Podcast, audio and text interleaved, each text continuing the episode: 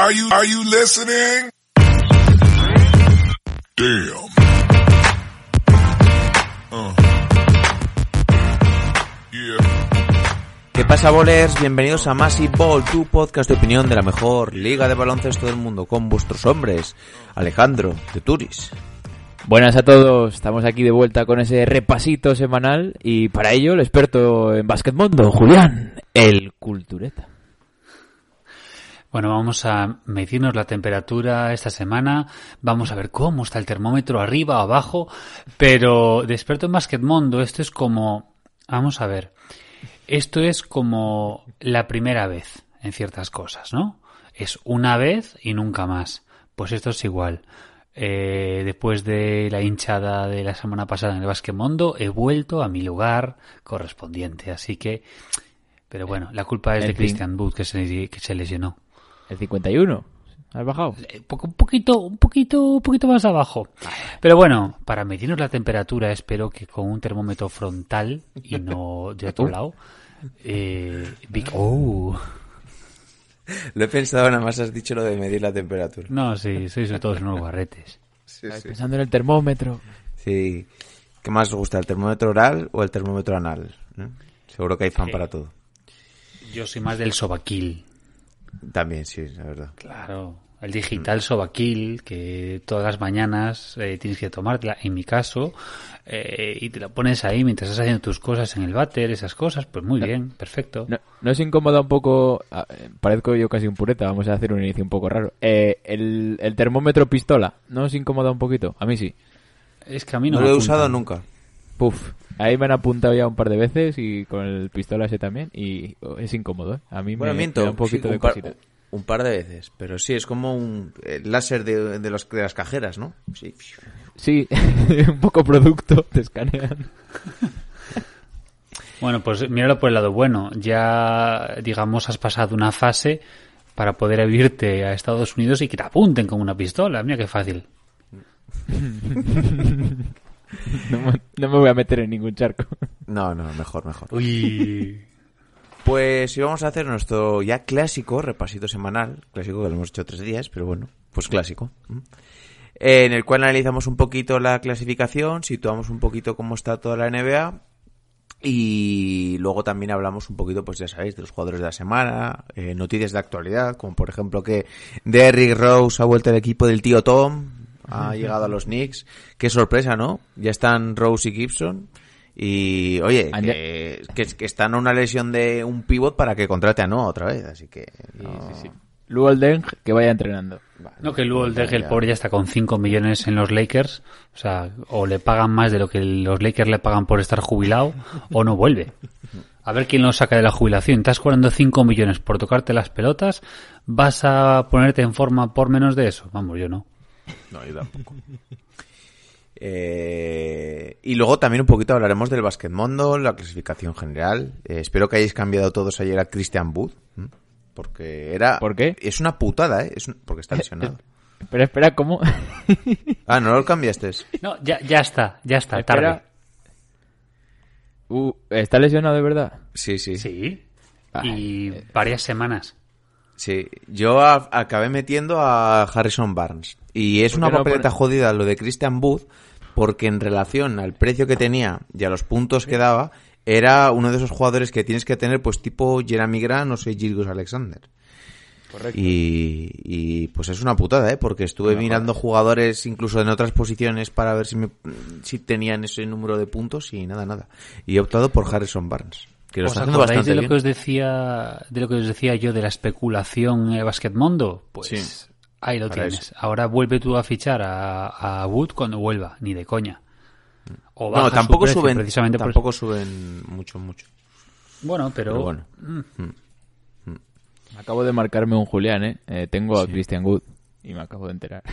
No lo dudamos. Hay que revisarlo el lunes. El lunes por la tarde. Pues lo dejé hecho del, del, jueves para tener el fin de semana más liberado por cosas y, y pues pues lo he pagado. Me he comido a Christian Wood y, y, lo va a cambiar ya para la semana que viene. Eso a mí me ha pasado en el comunio de fútbol 500.000 veces de tenerlo todo a, semanas que lo tienes cinco o seis días antes, todo súper mirado, que te lees, Sí, sí. quién va a jugar, quién no va a jugar. Y otras que dices, va, voy a hacer este fichaje que no necesito para que no lo tenga otra persona. Y luego esa jornada estar en negativo y no poder puntuar. Pero, y este año me ha pasado tres veces. Y ya estoy bastante fuera de, la, de los puestos. pero esto lo que puedes hacer antes de, de quitártelo de encima, eh, lo mandas al banquillo. De manera Sí, que el que tengas claro. en el banquillo que hayas puesto en su lugar te puntúe, puntúa por lo menos. doble. Porque si tú en Ah, este caso vale. mandas a, ahora a Buto al banquillo, que decir, no te va a eso a mí me pasó mitad. una semana y fue por una baja de COVID y por eso el equipo no jugó. Y al final tuve que hacer eso. Jeremy Grant ha pasado a titular, no os preocupéis. Jeremy Grant lo tendrías que tener como titular. Estaba Good y Randall y Allen Adebayo. Luego os digo, vale, el equipo. Bueno, luego hablaremos más del básquet mundo que nos estamos metiendo ya en la sección. Eh, llevamos cinco minutos y todavía no hemos empezado. Así que cuando las noches de NBA se hacen largas y los días pesados, siempre tendréis más ball para pasar un buen rato. Comenzamos.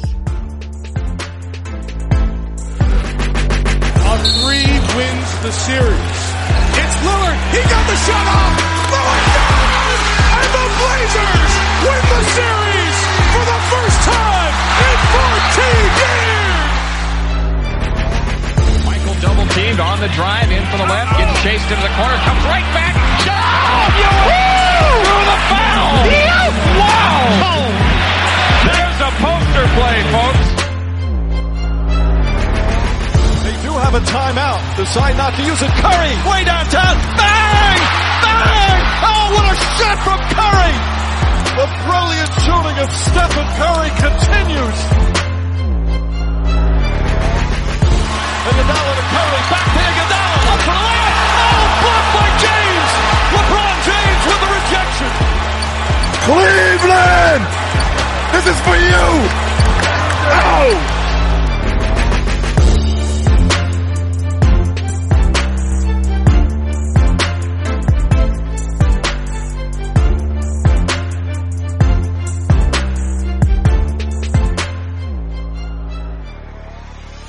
Bien, comenzamos con el episodio, ya sabéis, eh, repasito semanal. eh, vamos a empezar analizando un poquito las clasificaciones. Empezamos por el este. Primero, una semana más, Filadelfia con un récord de 17-7.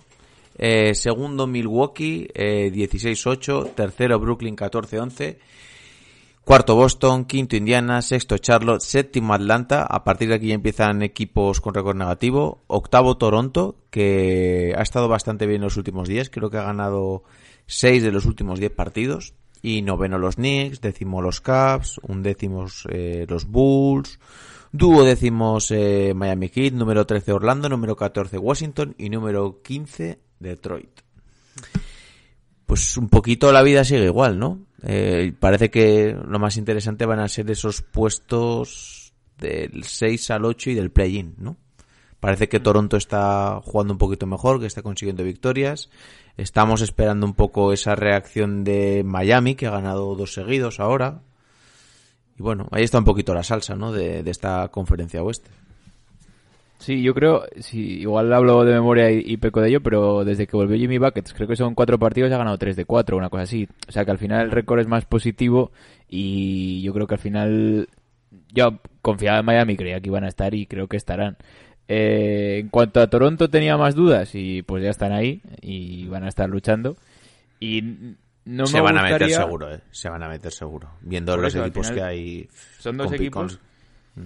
Eh, todavía no descartaría a Washington y, igual soy el único porque creo que tienen equipo para más y pueden eh, optar a más y entonces al final es que va a estar complicado eh, equipos que empezaron muy bien como Cleveland con ese arranque impresionante o los Knicks que han estado ahí y que se, se puedan descolgar o que queden justo digamos para esas últimas plazas del play-in que jugarían hasta el décimo si no me equivoco ¿no? Sí, yo tengo una visión de estos equipos que están ahí, que se van a quedar un poquito a medias. Por ejemplo, Cleveland ha empezado muy bien, pero no le veo, porque pues, siguen siendo jugadores que, es la primera vez que dan un buen rendimiento. Pero, por ejemplo, a los Knicks eh, sí que lo veo peleando, o sí que lo veo, no lo veo perdiendo un montón de partidos seguidos por unas grandes diferencias, porque es un equipo de defensivamente, creo que era de los mejores de la liga, espera, lo voy a mirar pero creo que era pues el cuarto en rebotes y está entre las 10 mejores defensas de la liga, si no me equivoco, algo así. Eh, pero sí que veo, por ejemplo, que Washington, como tú decías, pueda subir un poquito, porque es que al final teniendo pues a, a Bradley Bill y a Russell Westbrook, que no es un jugador del que aquí seamos muy fans, pero bueno, no dejan de ser jugadores competitivos. ¿Por que qué? Tienen que dar ese, ese, ese carácter, ¿no, Julián? ¿Cómo lo ves?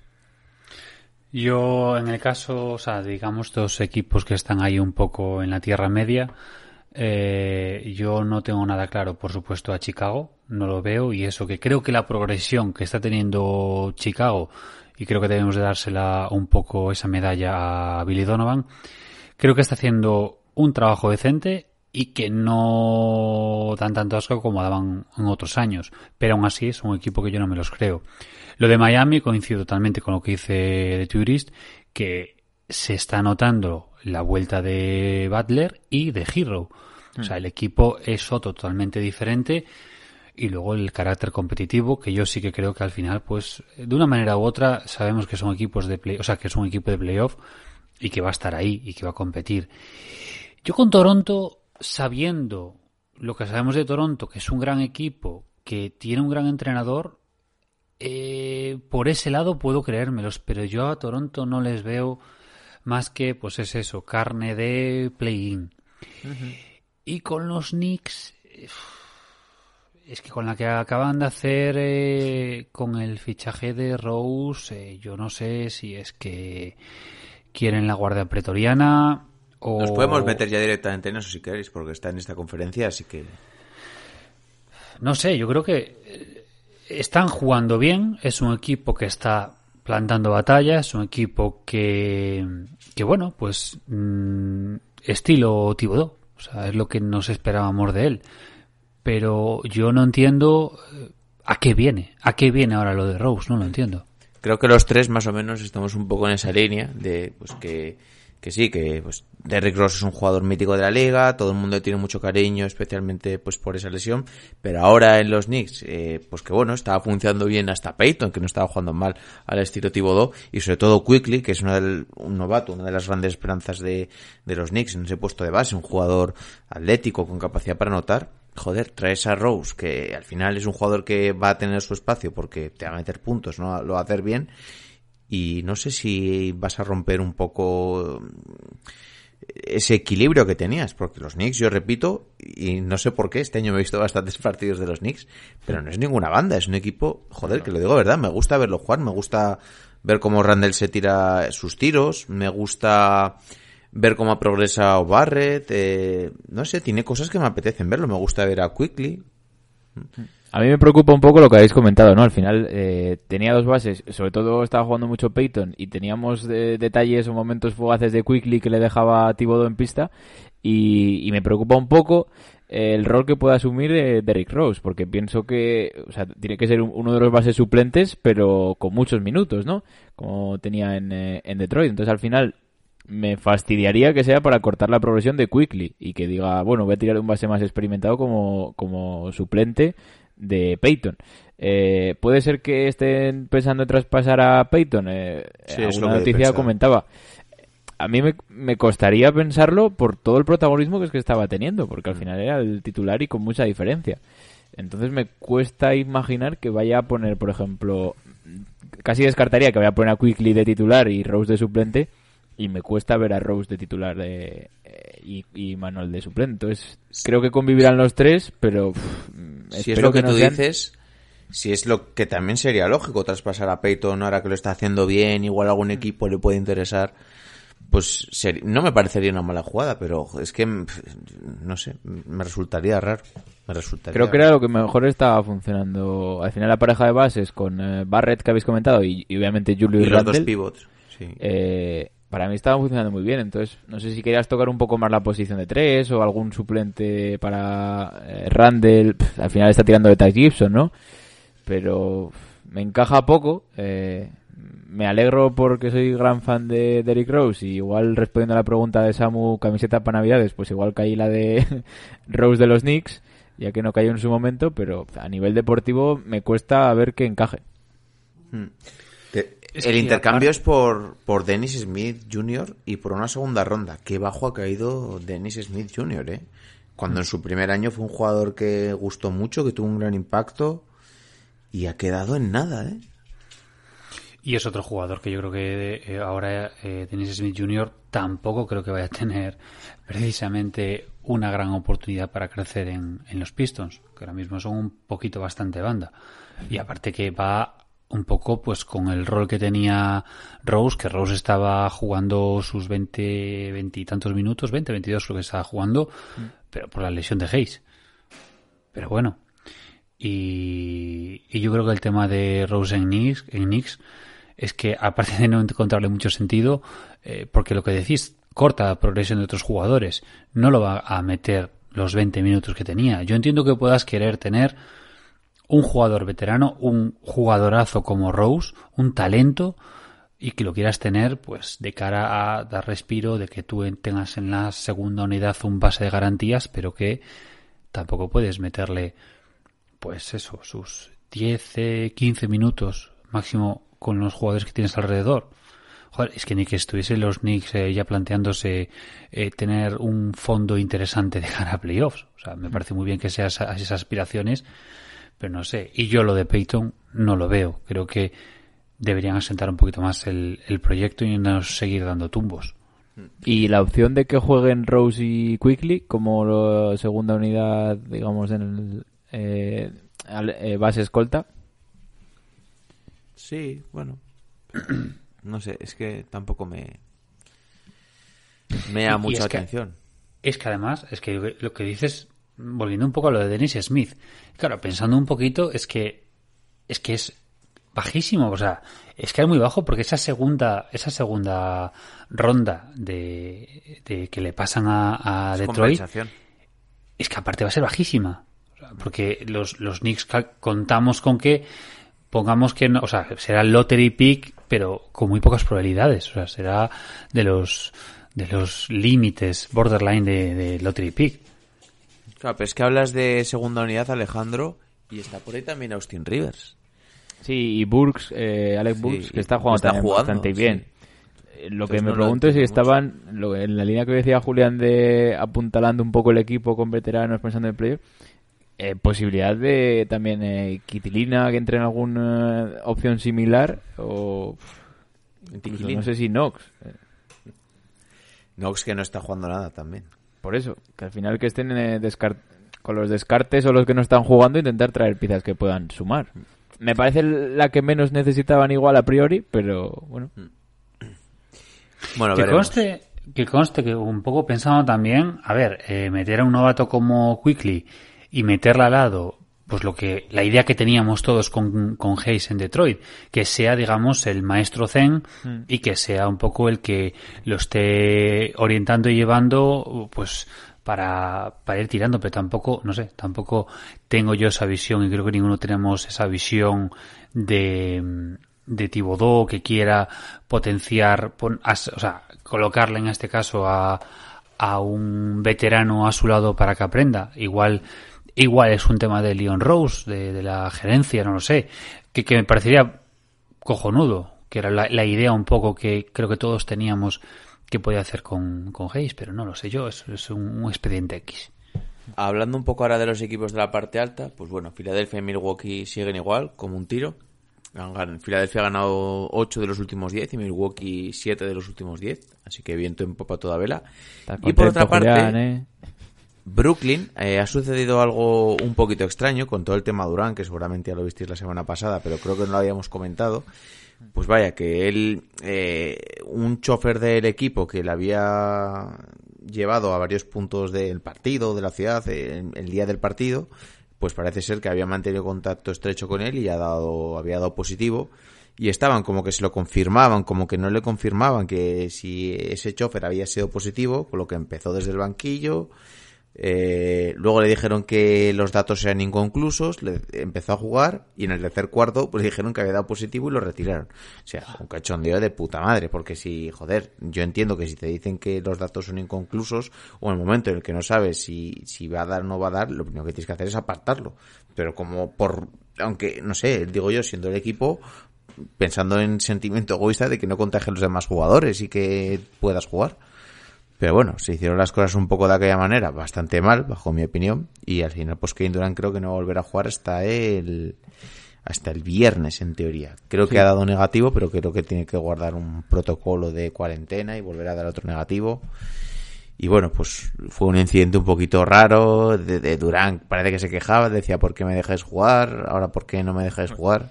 Puso un, un tweet free KD. Sí, free me, algo así, ¿no? Free me. Que un poco molesto estaba, ¿eh? Eh, bueno, pues entonces que cuando fue en el coche con el tío y estaban los dos sin mascarilla, porque se hubiese puesto la mascarilla. Eso es. A ver, es que los tienen ellos el protocolo supuestamente muy claro, se les ha dado instrucciones muy claras, eh, desde que se reformuló un poquito el, el protocolo, se les clarificó y se les fue muy muy insistente de que fueran muy estricto con las medidas y claro, ¿qué pasa? Que como eres el, mejor uno de los mejores jugadores de la liga, eh, eres eh, inmune ahora. Hombre, eh, cuidado tienen que tener todos.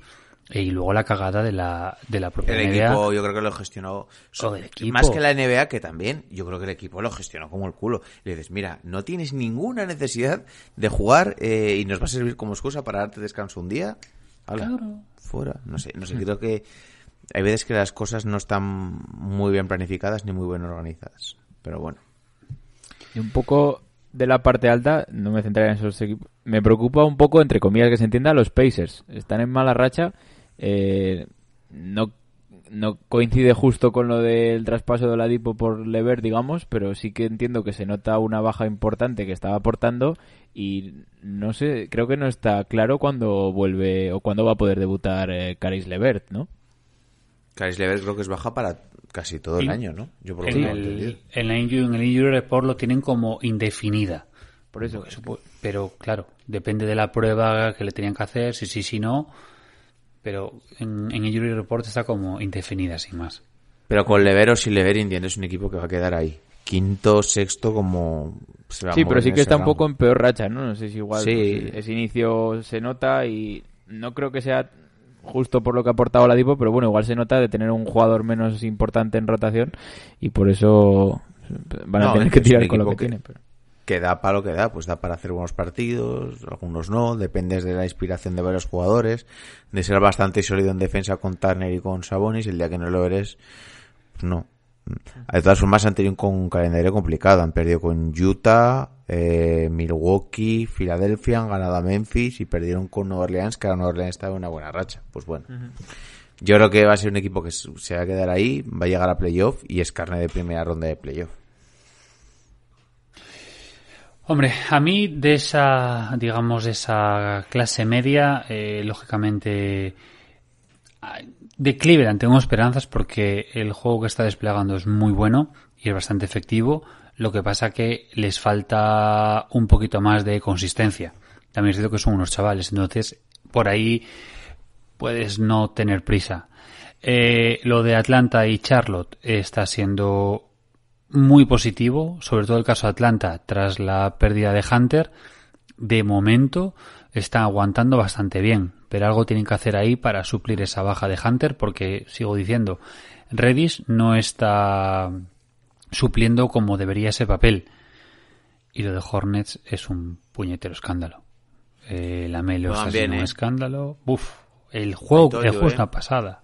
Sí, sí, sí, no, no, ya el, el otro día ya me comí mis palabras y, y lo voy a decir. Y cada vez me gustan más. Y yo, no sé vosotros, pero yo estoy viendo, estoy viendo un Hayward que me está encantando, que ha cogido eh, su papel de, de señor mayor y que está un poco tirando del carro y ya, pues, en el caso de la Melo, ya empieza a tener más protagonismo y, y de momento no la está cagando. Entonces, está haciendo todo muy bien, muy bien, muy bien, muy bien y el borrego ya no es tan borrego. Bien, pues si queréis nos pasamos al oeste o qué. Vale. Eh, ¿O queréis yo solamente que yo solamente quería hablar de mi libro. Un ¿Luego poquito nada más, un poquito nada más, porque decíamos el otro día eh, el, el cambio que estaba teniendo Milwaukee eh, y se está viendo muchísimo más claro. Es cierto que están teniendo partidos, han tenido partidos de prueba durante el fin de semana muy interesantes para jugar esas piezas, eh, pero esta noche contra Denver se vio un partido muy interesante, muy importante, y eso que Drew Holiday no estaba por, por tema de protocolo sanitario, pero como esa ofensiva ha cambiado por completo. En el momento que han apartado, porque en la primera parte intentó un poco el amigo Anteto mm, hacer sus cosas eh, que hace siempre mal de tomar protagonismo, liderando y esas cosas. En el momento en que dejó el paso pues a Brinforce, a DJ Agustín y a Middleton, el equipo cambió por completo y es un ataque mucho más ágil, muchísimo menos estático, hay mucha más movilidad y una muy buena protección de la pintura que esos esquemas defensivos se están cambiando y están cada vez mejor. Entonces, son pruebas que son de cara a postemporada y se siguen probando y se siguen probando y está funcionando. Entonces, van cinco seguidos ganados. Esta semana es muy jodida porque es hoy fue Denver, después viene Phoenix, creo que después viene Utah y no sé qué más hay. O sea que pinta bien. cuidado, Julián. Cuidado. No, no, no. Joder, eh. Cuidado, Julián. Que, la, que no, que las cosas están pareciendo lo que se está haciendo se está haciendo bien. Se está cambiando todo. Ya no está ganando por inercia ni se están haciendo ataques super estáticos como se hacían. Se están probando cosas y si se pierde, se perdió y no pasa nada, se aprende del error y ya está. Y al siguiente se solventa y punto. Pero en el momento en que tienes atado a Anteto en su labor de eh, cuatro protector, y, acompañando a, Ojos Saltones y a Bru López, todo correcto. Y atacando exactamente igual, perfecto. En el momento que tú pretendes hacer todo, la cagas. Entonces deja que cada uno haga su papel. Y de momento va bien. ¿Dejará que hagan el papel en playoff? Depende de la correa. bueno, esto lo hemos hablado muchas veces y da para... Eso ya se verá. Sí, ya, ya veremos porque le hemos hablado además muchas veces hace poco también. Y veo que está bien mi perro subido a la mesa, así que yo creo que vamos a hacer una intro. Venga, va, dentro intro. We just want our respect.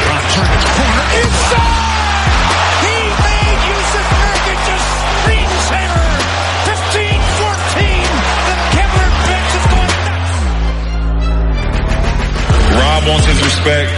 Coach Vogel wants his respect. Disrupt Rondo. He puts it in. Here's Davis. 4-3 in the win. Oh, it's good. Anthony Davis has won it for the Lakers. Our organization want their respect. Laker Nation want their respect. Walker can tip it. Bryant with the save. Oh, you got to get a shot here. Final seconds. Bryant for the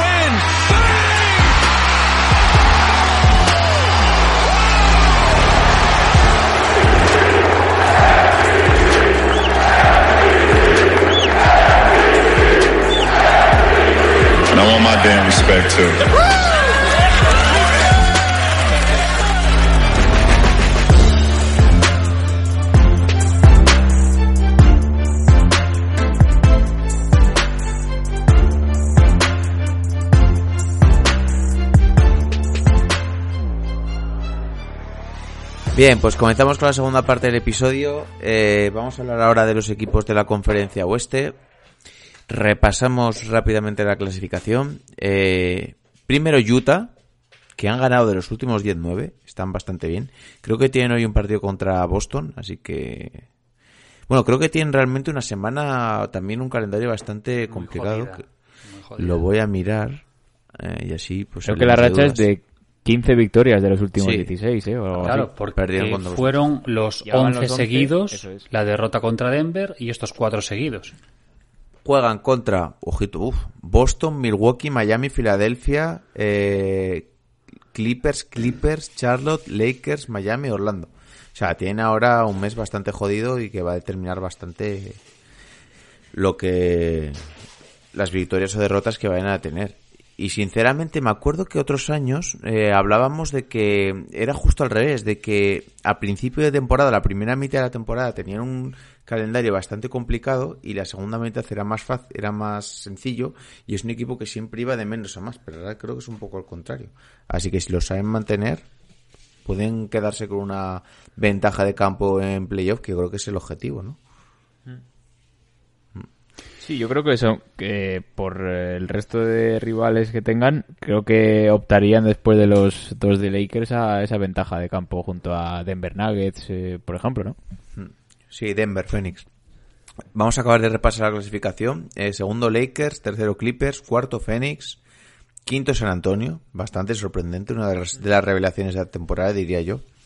Sexto Portland, séptimo Sacramento, que últimamente hemos visto varios partidos de Sacramento a buenos horarios y es un equipo que a mí me ha sorprendido particularmente. Octavo Denver, eh, noveno los Warriors, décimo Houston, undécimo Memphis, en el puesto 12 Pelicans, en el puesto 13 Dallas, 14 Oklahoma y 15 Minnesota. No sé qué os apetece comentar. Eh, yo, el tema de Utah, que lo de la racha esta es espectacular, pero eh, puede que se rompa totalmente ahora. Que a mí es un equipo que me gusta parcialmente, me gusta mucho, sobre todo por Donovan Mitchell. El problema que yo le veo a Utah sigue siendo Gobert, a mi Gobert, no me acaba de, no me acaba de entrar. Y de los de arriba, los dos de Los Ángeles, es que mm, nada que decir, porque eh, sigue oliendo, como decíamos casi hace un año, de que iba a ser la batalla de Los Ángeles. Y eh, por ahí arriba, yo con los que me quedo, eh, sin, des- sin infravalorar a San Antonio, que me están gustando mucho, yo con los que me quedo es con Phoenix y con Sacramento. Porque son dos equipos, sobre todo Sacramento, muy disfrutones, muy alegres, eh, que es un espectáculo como está jugando Diaron Fox, es un escándalo como está jugando Holmes, es un escándalo como está jugando Halliburton, o sea, y eso que no tienen entrenador. O sea, imagina que, que Sacramento tuviese un entrenador, sería la hostia. Sí, yo coincido un poco. Sí que no había visto ningún eh, partido, creo, salvo que se hubiesen enfrentado contra Portland, casi seguro, eh, de los Kings. Y, estos dos que he visto el fin de semana, eh, es un equipo que, que se disfruta mucho viéndolos, ¿eh? Y, y me gusta mucho Daron Fox eh, eh, cerrando los partidos. Es un jugador importante que, que sabe resolver en esos minutos. Y, y creo que van a tener opciones de por lo menos disputar ese, ese play-in. Destacaré también lo de San Antonio, que al final es que ¿cuántos lo dábamos eh, que pudiese estar ahí? Creo que nadie. Creo que aquí pocos Aitolius va a haber en este sentido.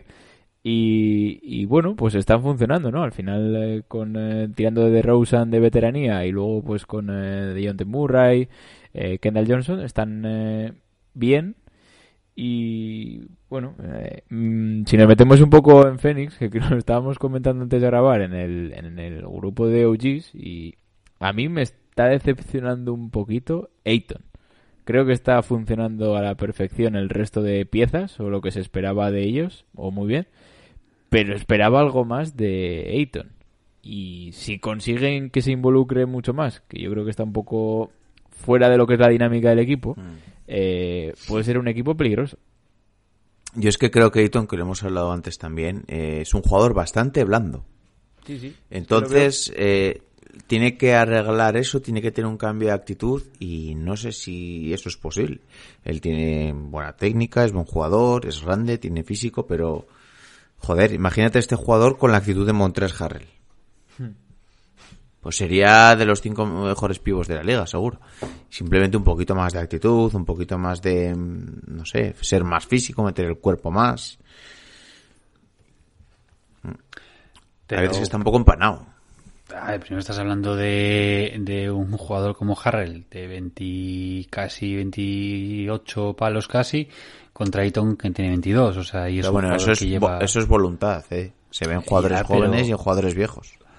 Bueno, aparte que Ayton tiene cara de viejo, pero Sí. Ayton Sí. es un jugador que es, su progresión es la hostia, ha mejorado muchísimo. Su aportación eh, defensiva es muy positiva y de hecho yo creo que le ha ayudado bastante el que le hayan puesto al lado a Kaminsky últimamente Eso le está ayudando muchísimo, porque son dos jugadores grandes a proteger y quieras que no, siempre ayuda, pero, eh, joder, eh, el año pasado, si queremos, no lo contamos porque se perdió, creo que fueron 25 partidos por los diuréticos, pero vamos, de su primer año a este, la progresión es brutal, poco a poco. O sea, realmente es casi, casi su segunda temporada real si ahora no la vuelve a cagar. Entonces, yo pero creo por que es ejemplo, positivo. perdón, eh, pues jugadores como Bridges o Cam Johnson están, yo creo que les veo como más involucrados o que sí que están teniendo más protagonismo y me, me cogea un poco por ahí los Suns, pese a que me está encantando el equipo y creo que están funcionando muy bien. Era por poner algún pero a los de arriba, por no hablar de los Blazers. claro. Es que, por ejemplo, Ayton promedia menos de un tapón por partido. Creo que en rating defensivo est- estaba bastante flojito en relación a los pivos de la liga también. Y es que ya no hace falta ver los datos, simplemente te ves un partido de, de y ves que, no sé, yo le veo muy, muy perdido en y, en, defensa. y, en, y en ataque también me da la sensación de que estaba como que, no sé si no aportaba tanto Chris Paul intentando buscarle eh, Devin Booker también y Hay veces no que Chris- ves- de, de ves en matar ese equipo. ser tan dominante como debería a Chris Paul tratando de ordenarlos, viene un jugador y dice, no, vete. Y ves que hace unos gestos, no tan al extremo de, lo, de las imágenes que salen de Draymond Green, pero ves como todo el rato les está ordenando, les dice, y él tiene capacidad de mando, y hay veces que verá los movimientos de sus compañeros y se echará las manos a la cabeza. Pero bueno, de todas formas, sí, la temporada de Phoenix está siendo bastante buena y, y sobre todo esta semana. Eh, de los últimos 10 partidos ha ganado 6, se mantiene ahí en los puestos de cabeza del oeste, así que nice. Eh, no hemos comentado, creo, los jugadores de la semana. En el este han sido Giannis Antetokounmpo, pues bueno, imaginaos. y en el oeste, eh, un poquito una novedad es de Aaron Fox, que está jugando bastante, bastante bien. Eh, sobre todo le estamos viendo que es un jugador muy muy rápido, eh, que está teniendo bastantes tiros en los momentos decisivos. Creo que estaba en las últimas cinco victorias anotando 11 puntos en el último cuarto. O sea, siendo decisivo, siendo importante y teniendo un papel predominante y decisivo en el equipo. yo me es un me jugador la que me jugué un encanta poco desde que... Perdón, perdón, dale, dale, dale. No, era una chorrada. me la jugué un poco pensando que iba a ser Donovan Mitchell eh, jugador en el oeste pero creo que muy merecido porque eso el dato que aportabas de los puntos en el último cuarto es que es de los jugadores más decisivos o más dominantes que se hayan mostrado en la, hasta la fecha. Entonces, para mí, muy, muy merecido para ambos, ¿eh, Julián? También para Yanis. No, no, a mí, a mí el tema, a mí es que Fox prácticamente desde que llegó a, a los Kings me encanta. Es un jugador que me encanta porque son ese tipo de bases ardilla que se mueven por todas partes y es que es, es muy complicado de frenar. Luego por encima es buen asistente, tiene tiro y da igual. Pensábamos que iba a perder peso, o peso no, que iba a perder, digamos, capacidad por perder en este caso a Botanovic como tirador y le ha parecido Halliburton y no, no lo ha notado en absoluto. Entonces, me parece un jugadorazo y creo que ya va siendo hora de que se le empiece a reconocer el talento que sabíamos que tenía eh, Fox. Lo que pasa que, como estaban esos Kings que apestaban bastante, pero bueno, ahora por lo menos parece que mejor. A mí es un juego que me encanta, punto. Y de hecho, si ves la comparativa que, que tenían cuando puso la NBA el tema del jugador de la semana, que son 30 puntos eh, por partido de Fox y Yanis 24. Y asistentes, asistente, asistencias, perdón, 8,8 de Fox y 6,3 de, de Andeto. O sea, joder, Vale que en rebotes lógicamente es superior a Anteto, coño. Solo faltaría. Pero vamos, lo de Fox es un escándalo. Y que un base como él destaque en el oeste con la cantidad de talento que hay, vamos, ole. ¿Algo más que queréis resaltar de la clasificación? ¿O algún equipo? ¿O queréis que pasemos al básquet mundo? Yo quiero mandar un saludo eh, y un abrazo Oh, muy, cuidado, eh. muy, muy grande a los fans de los Timberwolves. Porque, Ojo que ha vuelto Juancho, ¿eh? Pues menudo meritazo, menudo meritazo, ¿eh? Joder, eh, lo de los Timberwolves es muy duro, muy duro, muy duro de ver, ¿eh? Y no tiene, y ahora en serio, no tiene buena pinta esto, ¿eh? Para Algunos nada. los metió en playoff, ¿eh? Vaya. ¿Lo dices por alguien? Sí, y es que encima, eh, ya sé que es top 3 protegida, pero la ronda de este año es para Lakers. Para- perdón, para Lakers, para Warriors, a no ser que sea un top 3. Bueno, papeletas para llevarse el top 3 tiene. Ya, pero es que aún, aún así, claro, eh, si es si cae está en el top 3, creo que es- ya es sin restricción el año siguiente. Entonces, Yo es de los equipos y obviamente con muchos condicionantes por bajas, eh, tu estrella no tiene, o una de las principales estrellas no tiene la cabeza, yo creo, en el baloncesto y lo ha dicho. eh, pero es de los equipos más lamentables para ver, coincido lo que ha dicho Julián. Por creo cierto, que por potencial ha salido el- estar ahí, pero el caso de Malik Beasley, que ha sido condenado por violencia doméstica, ha sido, ¿no? Eh, Creo que le habían impuesto una multa de 120 días, algo así. la pregunta No sé. es, ¿a, a la madre de su hijo o a la exmujer de Pippen? Madre. Porque No, se le pero- pilló con ella. Sí, sí, ojito, eh, con estos temas, ojito. Lo podéis mirar, lo podéis chequear sea, y hacéis vuestros propios juicios. eh, a ver, ¿qué esperamos de un tío que apunta en la cabeza A su con hijo, una ¿no? pistola?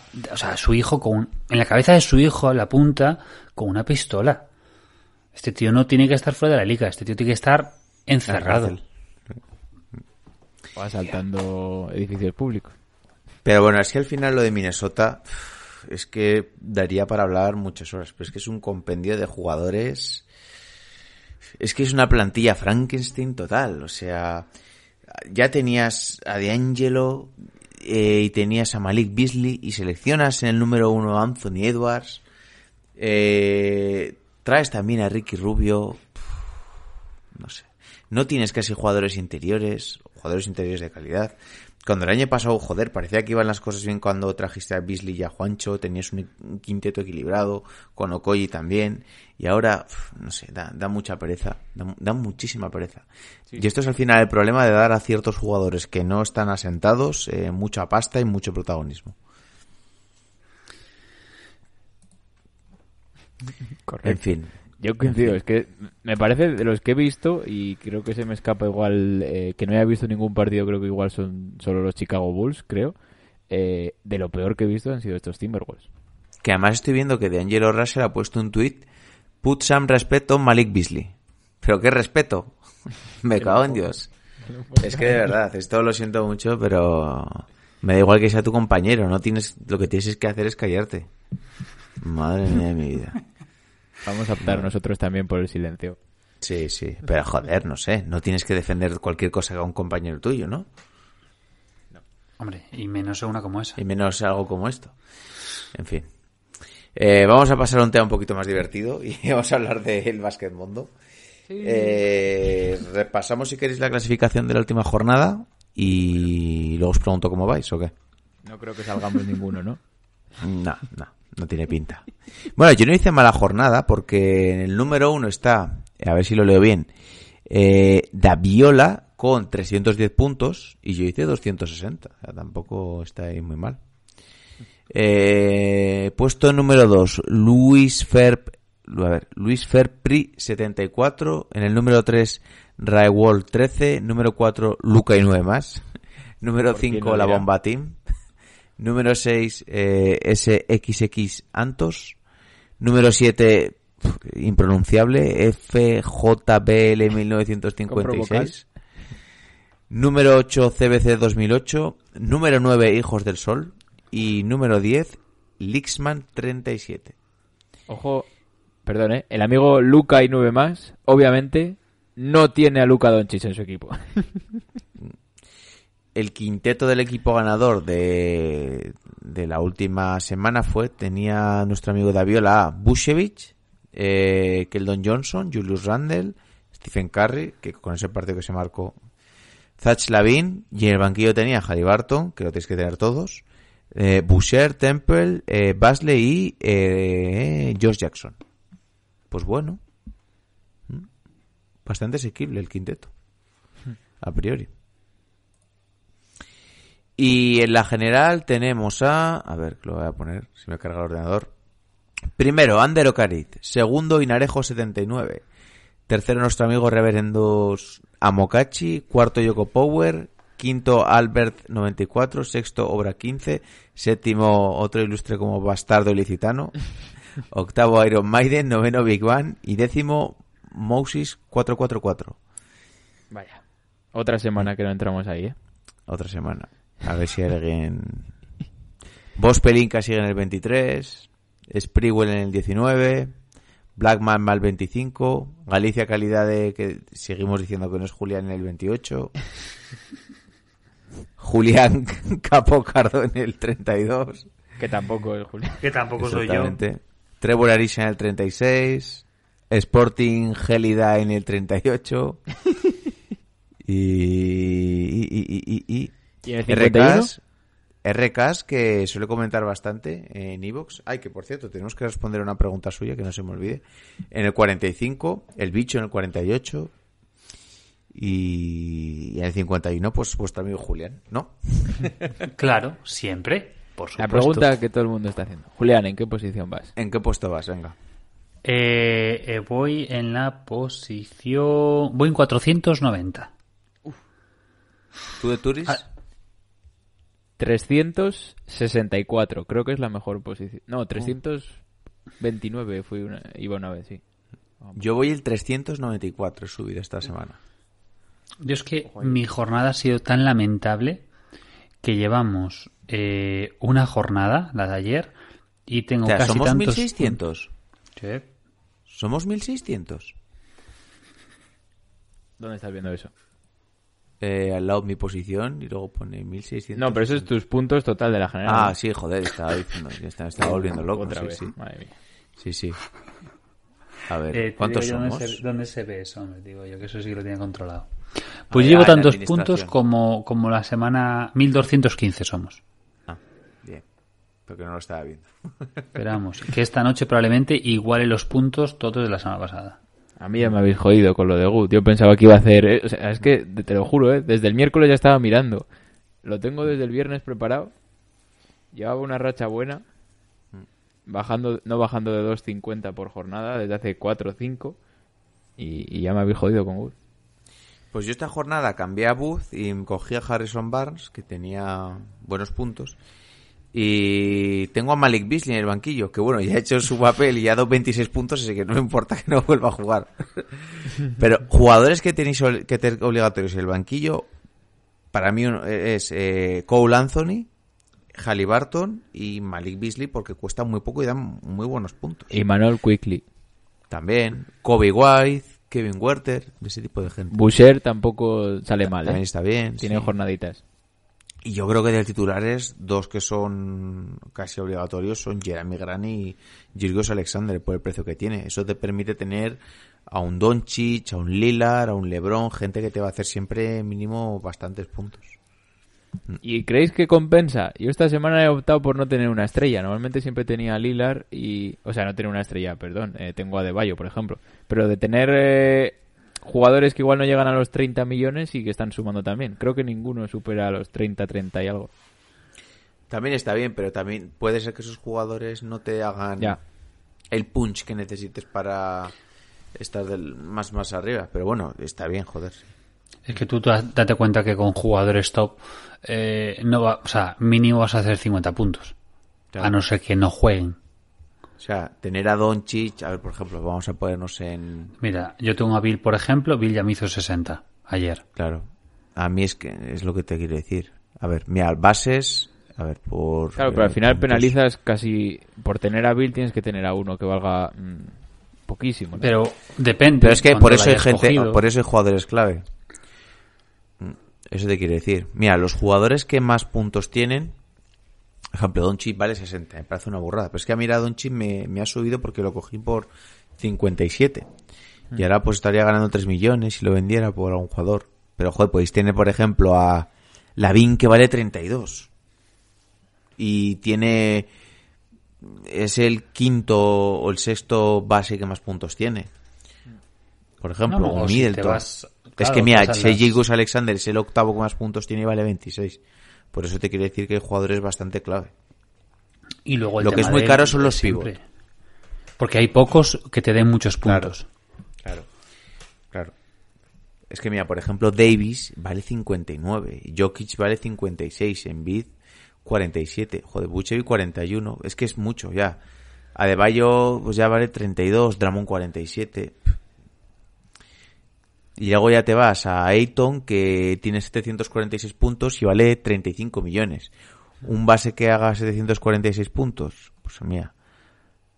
Aquí tenemos a Van Vliet que vale 24, que es que son 10 millones menos. Ahí está un poquito la, la cosa, el saber jugar con los números y con los puntos que haga cada jugador. Así Invitaría- queríamos...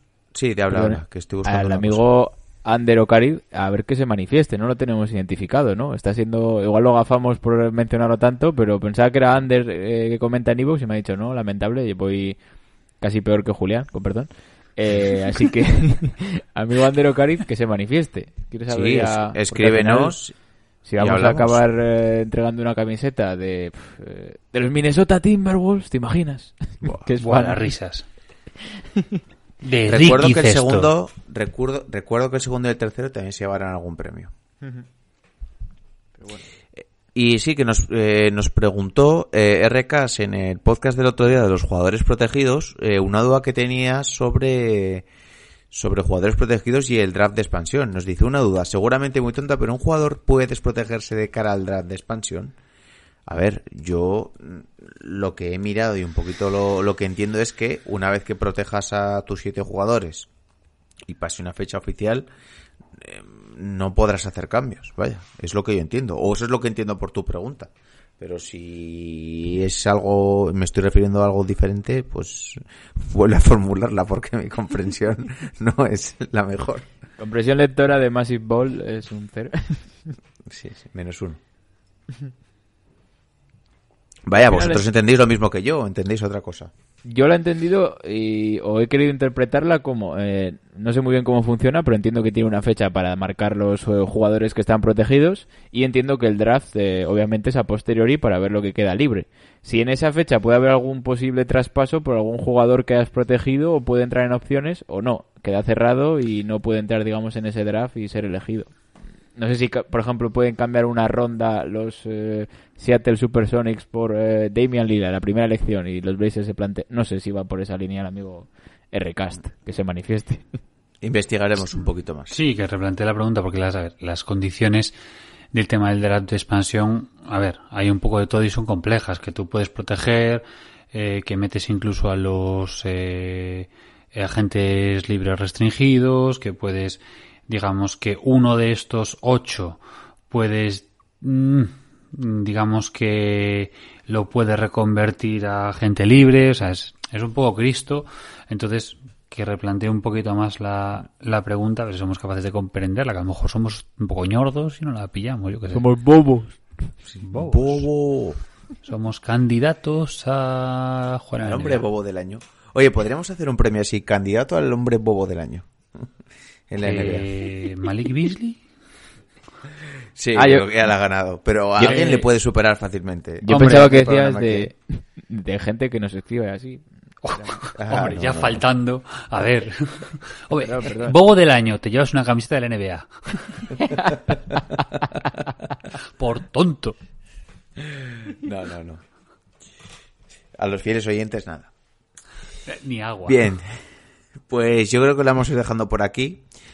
Eh, os informo de que mañana ya vuelve John Ball. Sí, ¿Cómo? Sí, sí, ya vuelve mañana y haremos un power ranking eh, en, en relación al pro... ah, Joder, no me sale el nombre. Al de que hace Kevin O'Connor en, en The Ringer y lo comentaremos un poquito. eh, que había estado una semana un poquito ahí de asueto y, y ya vuelve aquí a deciros sus locuras. Eh, también de cara al programa del lunes de los puretas, tenemos algo también especial que estamos cocinando. Tiene algo que ver, no está no con las ciudades, sino con el tema de las películas. Hablaremos de otra. Y el tema de las ciudades será para la siguiente semana. Que hay alguien que escribe que dice que le gusta mucho, pero bueno, hay, hay que alternar un poquito, ¿no? Siempre a favor de alternar un poquito. Sí, a ti te gusta mucho alternar, ¿eh? No se puede quemar las cosas, hay que dosificarlas poco a poco. No, porque el tema de las ciudades... Aparte del lo- chollo que lleva. Claro, lo guay es también tener un poco de información de primera mano y eso cuesta, eso cuesta. Eh, tengo contacto de Denver, eh, uno que nos escribió por Twitter, ya os pasaré por si tenéis pensado entre De- meterlo de en las ciudades. Hombre, uno que nos puede ayudar y contar que es la vida allí. no sé cómo se llama, joder. Una persona, ¿no? Una persona un- que vive allí, un español, eh, que nos sigue en Twitter. eh, Bien, no tengo más Vale, pistas, pues- pero lo tengo guardado el contacto. no te preocupes. vale, pues ya nos dirás. Lo dicho, No es eh, no va a meter, no va a meter ni publi ni nada, ya sabéis que nos podéis seguir en cualquier lado, escuchar en cualquier lado, eh, así que se ¿En van de, despidiendo ¿En qué dial de la FM podemos escuchar más y Paul? en el 1540.56. No, me ¿Eh? lo acabo de inventar. Solamente no me ¿No? veis. Dicho esto, se van despidiendo de vosotros, vuestros hombres, Julián, el cultureta. Que tengáis muy buena semana y si no os cambi- habéis cambiado la alineación de Mundo, os vais a joder. Un abrazo. No, no, ya os habéis jodido. Sí, sí, eso te iba a decir. Vuestro hombre Alejandro de Turis.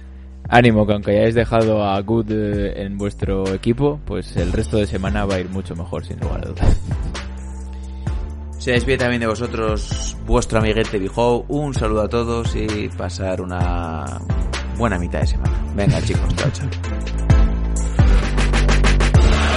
We just want our respect.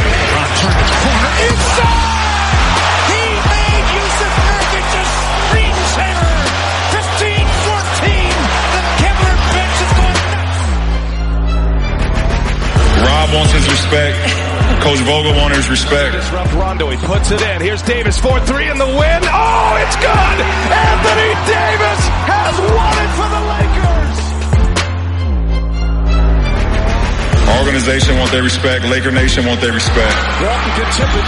Bryant with the save. Oh, you gotta get a shot here. Final seconds. Bryant for the win.